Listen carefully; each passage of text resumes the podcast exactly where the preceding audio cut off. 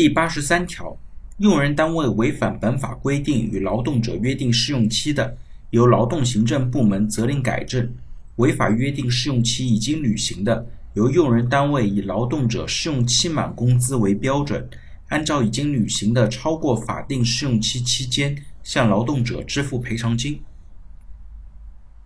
那这一条呢，其实主要讲的是单位违反法律约定试用期的相关责任。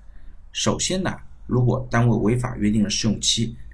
那劳动行政部门呢是可以责令改正的。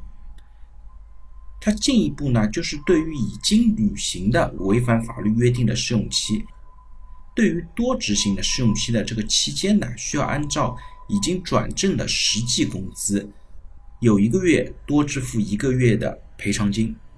举个例子，如果公司约定两年的劳动合同呢？一般来讲，它的试用期最多只能够约定两个月。但是呢，在实务操作当中，我们也经常看到，有些单位对于签两年劳动合同的劳动者，他约定了三个月的试用期。那在这种情况下呢，就是有一个月的试用期是属于超过法定标准的试用期。那对这额外多执行的一个月呢，如果劳动者提出主张，要求单位赔偿相应的损失的话，单位呢，应当按照这个劳动者转正之后的工资，再赔偿他一个月的工资。